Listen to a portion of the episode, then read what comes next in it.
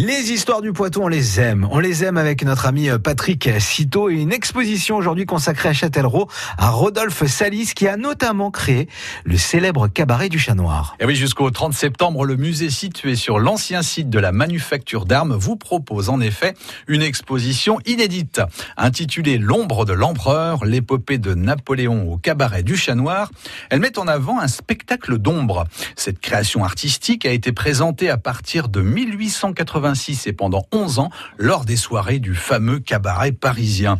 L'exposition revient ainsi sur cette épopée créative et culturelle en mettant notamment en scène des plaques de zinc originales qui servaient d'ombre chinoise pour ce spectacle. Et d'ailleurs, que raconte cette épopée de Napoléon? Eh Ce spectacle d'ombre avait été pensé pour raconter de manière humoristique plusieurs épisodes des guerres napoléoniennes.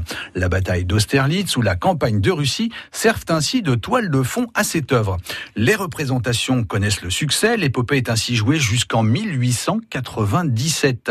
La création de cette œuvre arrive à un moment où les arts populaires s'emparent de la légende napoléonienne.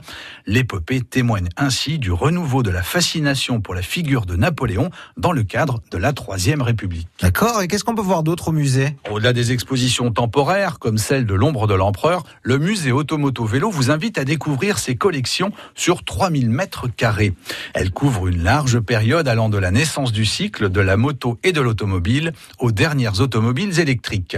Les véhicules rares tels que Panhard et le Vassor de 1893 et des prototypes côtoient les voitures les plus populaires comme la Ford T ou la 2 chevaux. Le musée présente également un très intéressant ensemble de moteurs, d'accessoires tels que lanternes ou malles de voyage et affiches publicitaires.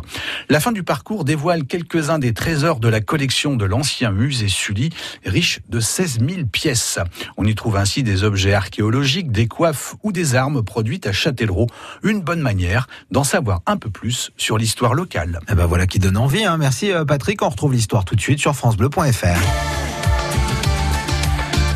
France Bleu Poitou.